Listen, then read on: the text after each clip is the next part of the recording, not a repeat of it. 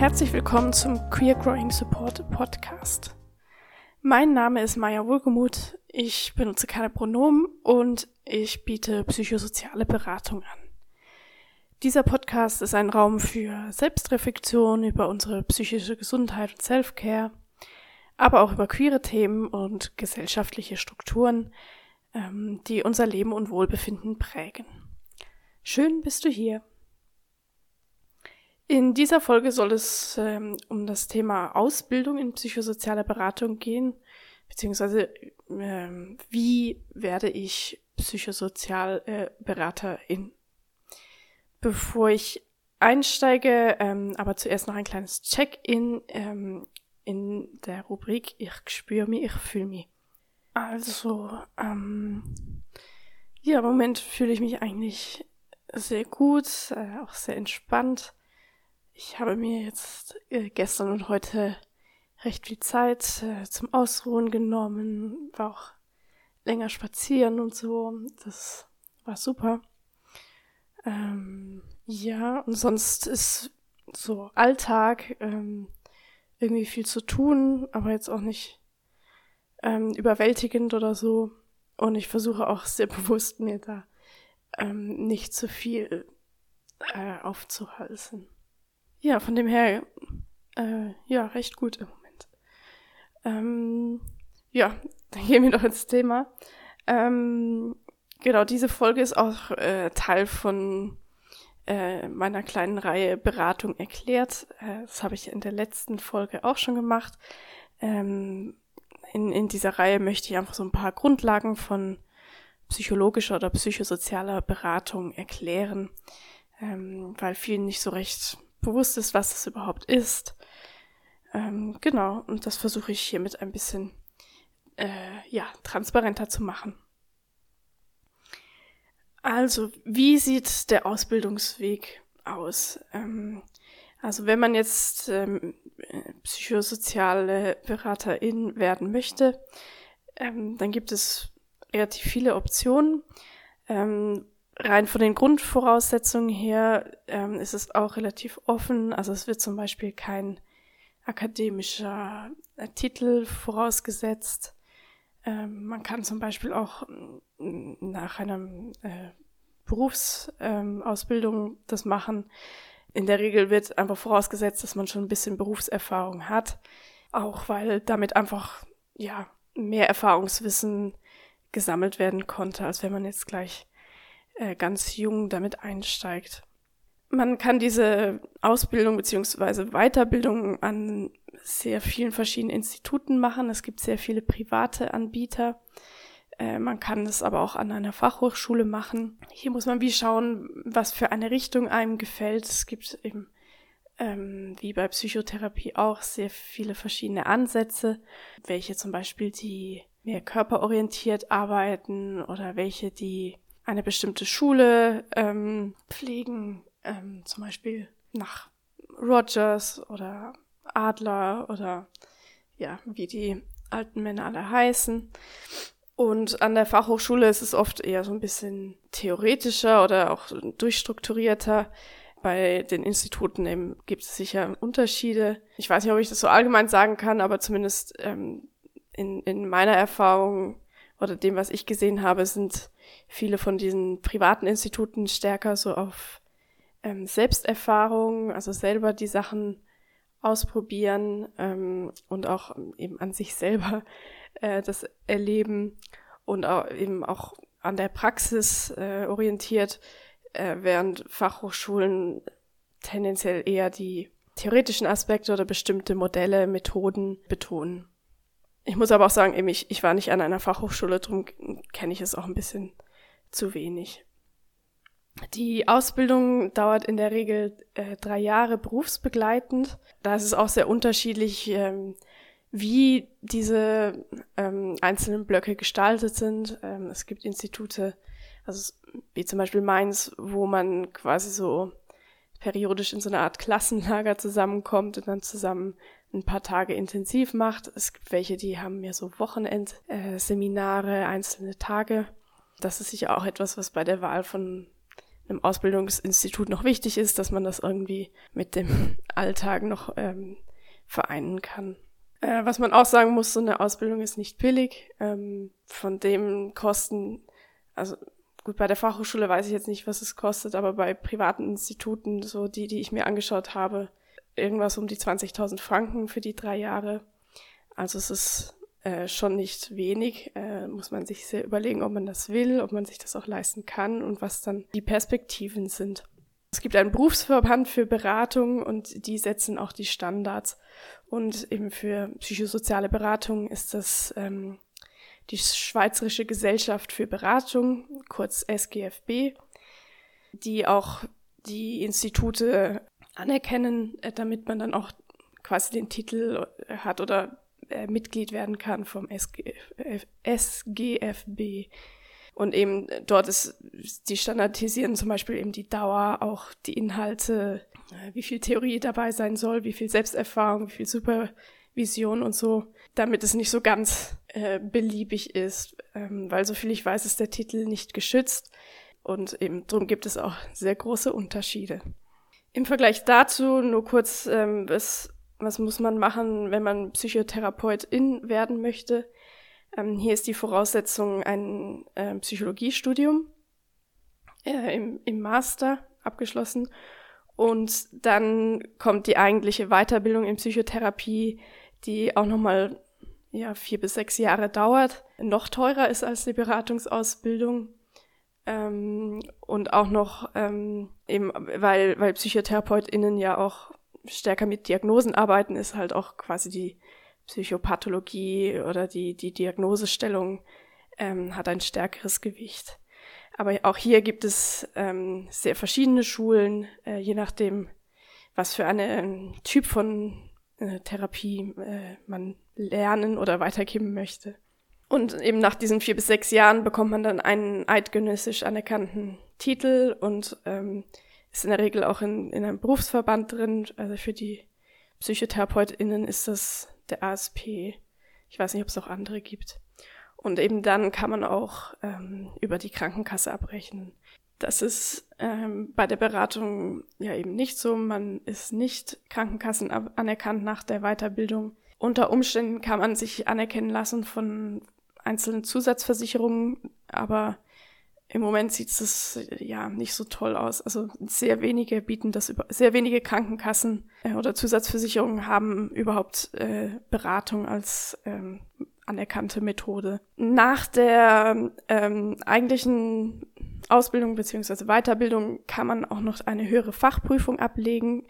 Das wäre dann äh, ein eidgenössisch anerkannter Titel. Dafür braucht man allerdings sechs bis acht Jahre Berufserfahrung. Also in der Regel äh, macht man das nicht direkt nach, nach der Weiterbildung, sondern eben nachdem man schon ein bisschen Erfahrung hat. Außer man hat vorher schon sehr lange in dem Bereich gearbeitet, also in einem ähnlichen, zum Beispiel SozialarbeiterInnen oder so, die diese Weiterbildung machen, äh, können das sicher schneller machen.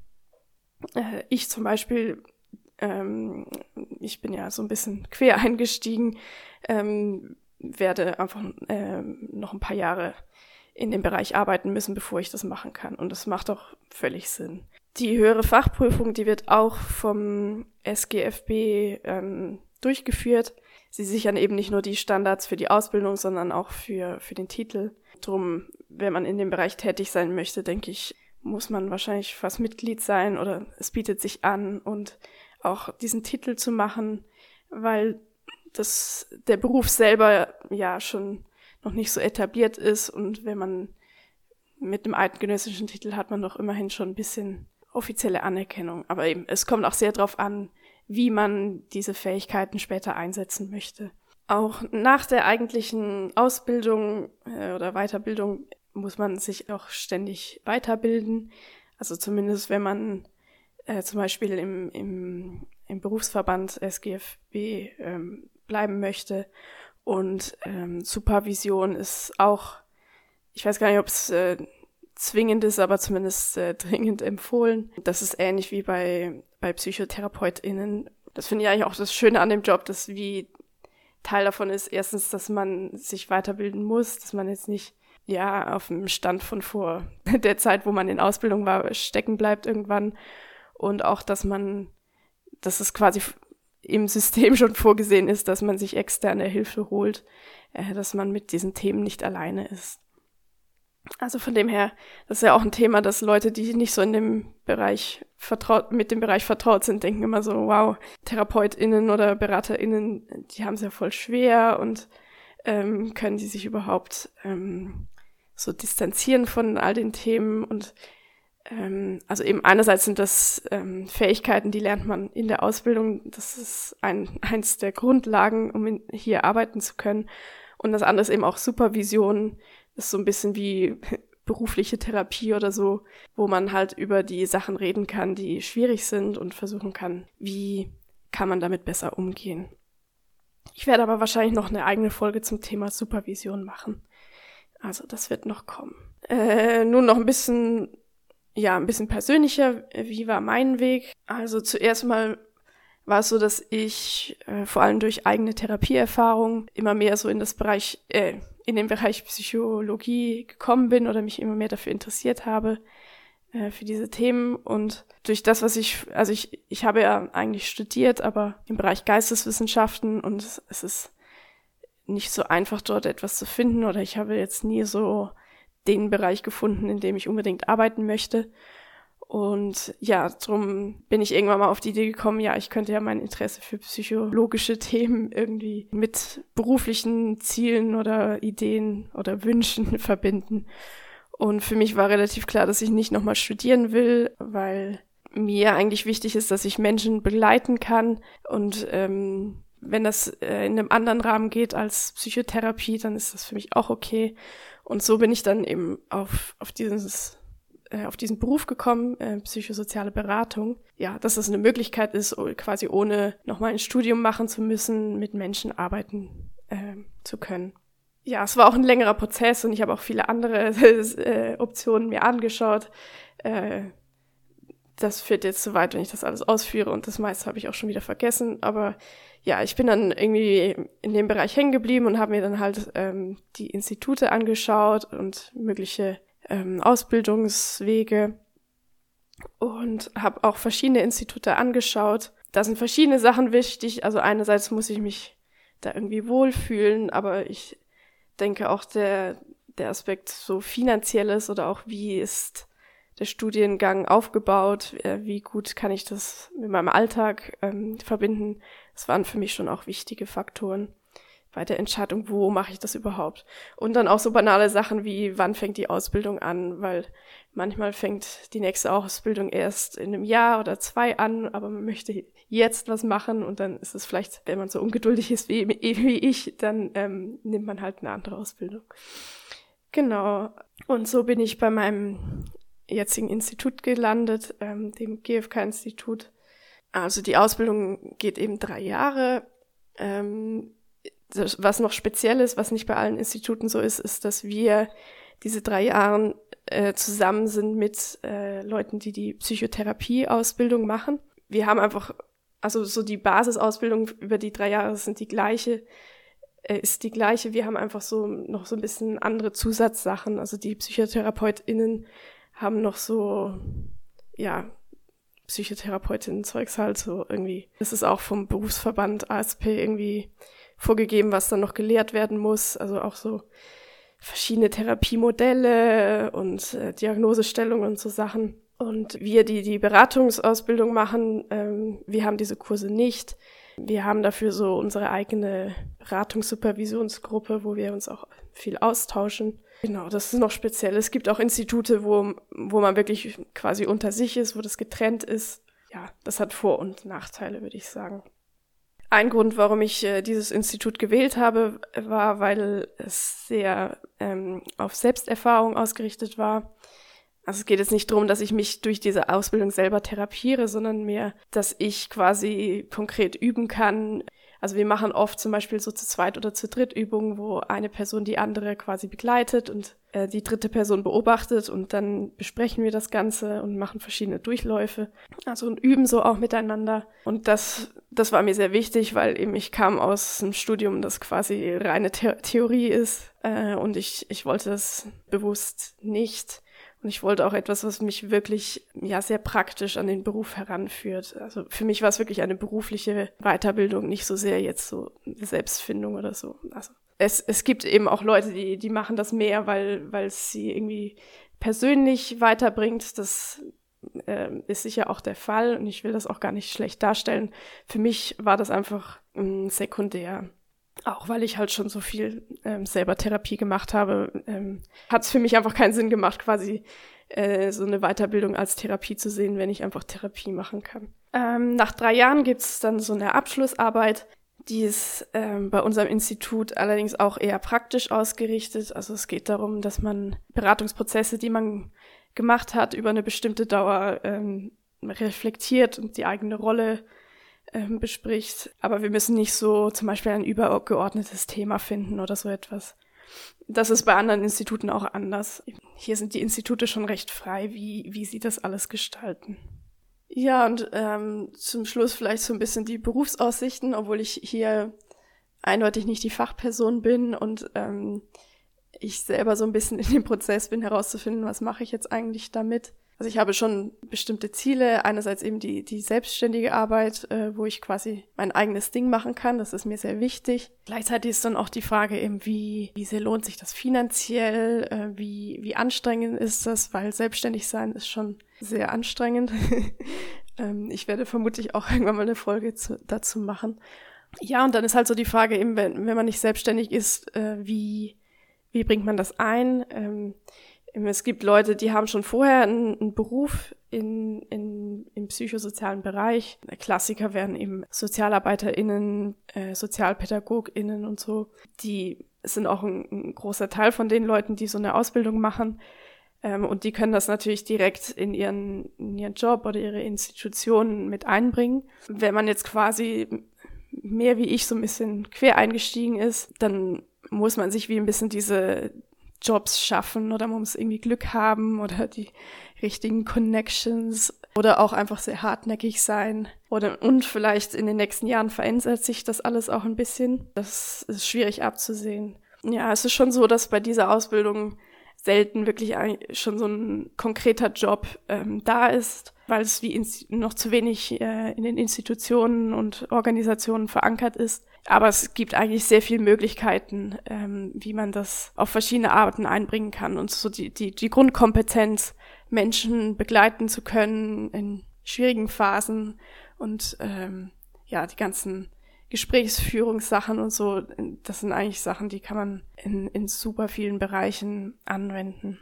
Ja, mehr zu den Jobaussichten kann und möchte ich nicht wirklich sagen, weil ich wie, ja, mich dazu wenig auskenne und auch selber noch zu sehr quasi drin stecke in der Findungsphase, ähm, um da jetzt schon so einen neutralen oder, oder ja, äh, einen neutralen Blick zu haben oder auch einfach irgendwie aus, aus eigener Erfahrung äh, sprechen zu können.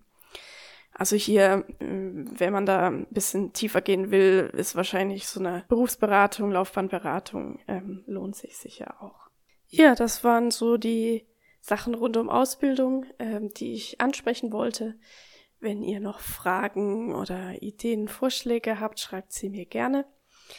Ähm, und ich würde jetzt weitermachen mit dem kleinen, ich weiß gar nicht, wie ich den Teil jetzt nennen soll, weil es ist wahrscheinlich jedes Mal auch ein bisschen was anderes. So eine Mischung aus Meditation, äh, Reflexion und äh, einfach so ein bisschen Gedanken schweifen lassen. Und zwar diesmal zum Thema Herbst oder auch Übergangszeit. Und was du machen kannst, ist, ähm, dass du dir dazu einen Tee machst und während du das zuhörst, so den Tee langsam trinkst. Äh, das ist so eine Art äh, Meditation oder was auch immer, die mir recht gut gefällt, weil es so wie auch noch ein mehr sinnlichen Aspekt hat oder eben ist, der warme Tee ist auch immer schön. Aber ich bin auch sehr ein Teemensch, von dem her. Ähm, schau mal, ob es für dich funktioniert oder sonst kannst du es dir auch einfach so bequem machen. Also vielleicht hast du ja einen Tee bei dir, dann bereite den mal vor, ähm, gieß dir warmes Wasser ein und mach's dir bequem. Ähm, und auch wenn du keinen Tee hast, such dir einen Ort, äh, an dem du dich wohlfühlst, wo du auch ein bisschen Ruhe hast und ja, eben wo es dir bequem ist. Vor dieser kleinen Übung äh, möchte ich mich schon einmal verabschieden, ähm, weil vielleicht nicht alle die Übung mitmachen möchten und äh, ja, darum wollte ich mich vorher schon verabschieden äh, und damit auch nachher nicht noch viel Gerede von mir ist, sondern dass du quasi das, was du jetzt äh, aus der Übung mitgenommen hast, ähm, dass das dann nicht noch übertönt wird. Ja, auf jeden Fall äh, hat es mich sehr gefreut, dass du dabei warst.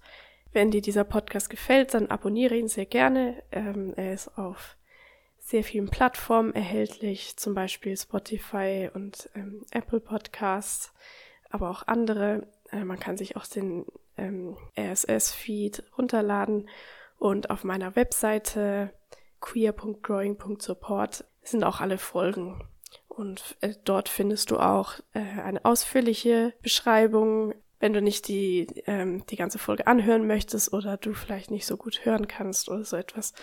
Äh, dafür ist dann die ausführliche Beschreibung ähm, gedacht. Und dort findest du natürlich auch alle Links äh, von den Dingen, die ich erwähnt habe.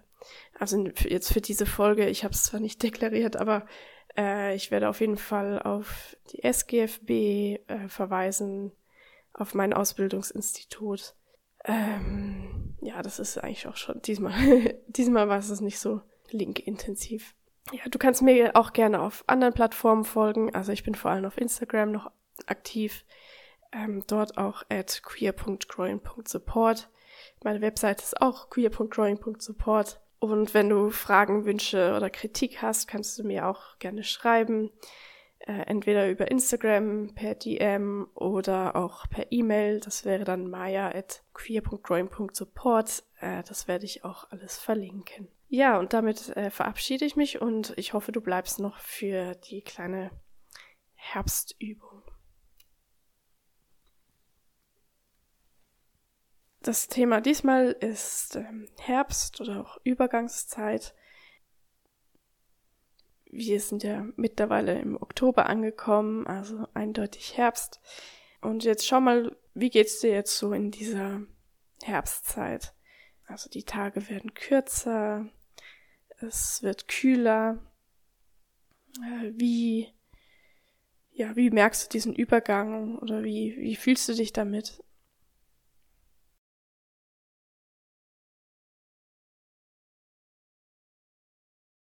Der Herbst ist ja auch so ein, eben die Übergangszeit zwischen dem Sommer und dem Winter.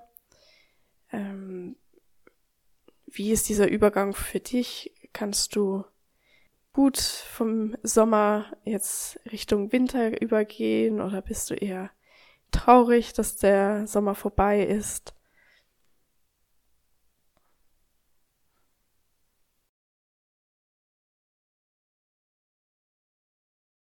Was magst du vielleicht am Herbst oder was genießt du daran? Und, und was sind Sachen, die du nicht magst, äh, die du gerne einfach weglassen oder überspringen würdest?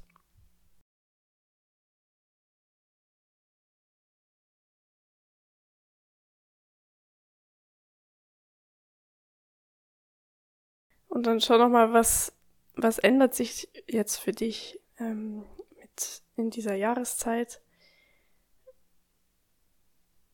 Ändert sich etwas ähm, bei deiner Arbeit, bei dem Tagesrhythmus, bei den Aktivitäten, die du so machst?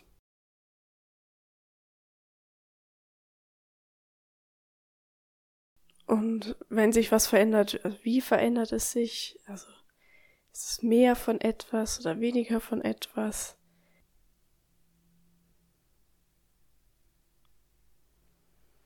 Und auch, wie spürst du das äh, auch in deinem Körper? Ähm, hat dein Körper mehr Energie, weniger Energie? Ähm, merkst du vielleicht irgendwelche Schmerzen oder Verspannungen, die jetzt mit dem kälteren Wetter mehr kommen? Oder ist das kühlere Wetter für dich eigentlich eher besser? Fühlst du dich wohler?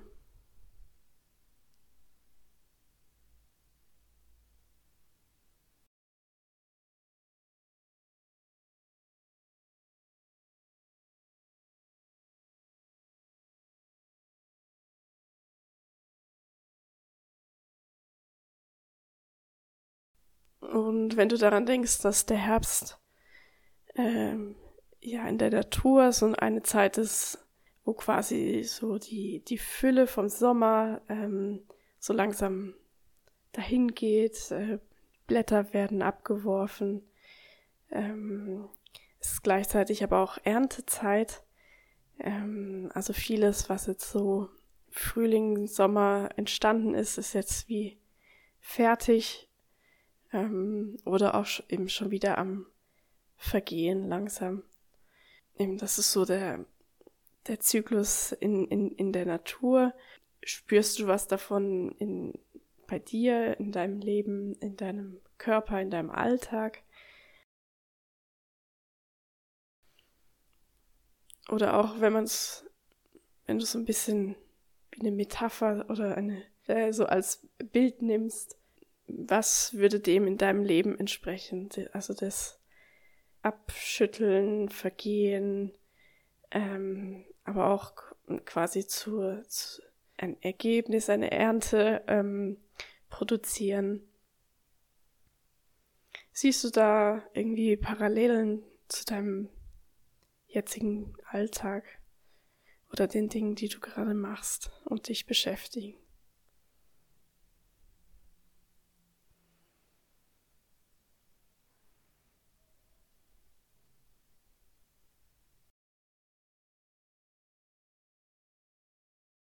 Und dann ist der Herbst natürlich auch eben der Übergang zum Winter.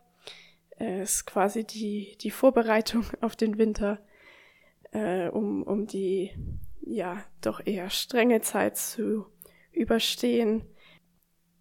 Auch wenn du das auch wieder so als äh, Bild nimmst, ähm, was könnte das sein, was du brauchst, um dich auf den Winter vorzubereiten?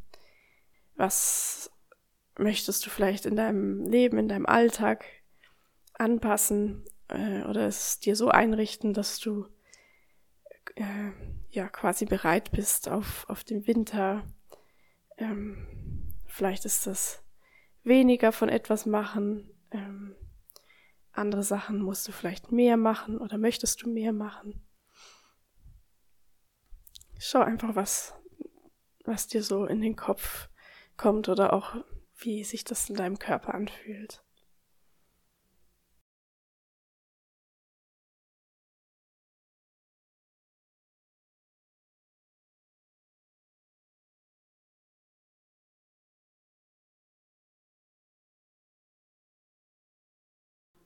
Ja, dann sind wir mit dieser kurzen Übung eigentlich schon fast vorbei.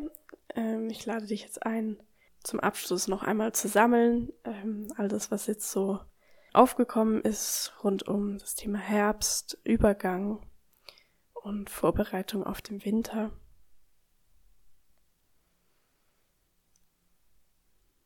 Wenn du alles anschaust, vielleicht ähm, gibt es da etwas, ähm, was dir besonders wichtig scheint, vielleicht ein Wort, ein Bild oder etwas,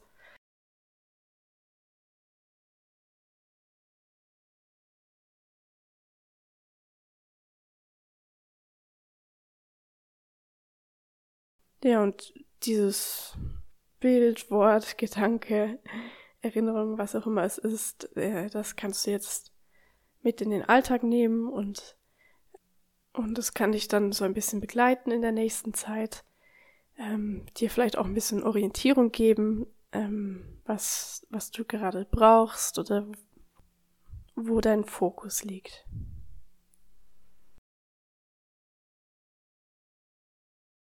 So, und dann richte deine Aufmerksamkeit wieder langsam nach außen. Vielleicht spür nochmal, wie du sitzt. Äh, spür den Sitz oder den Boden unter dir, wie du dort aufliegst.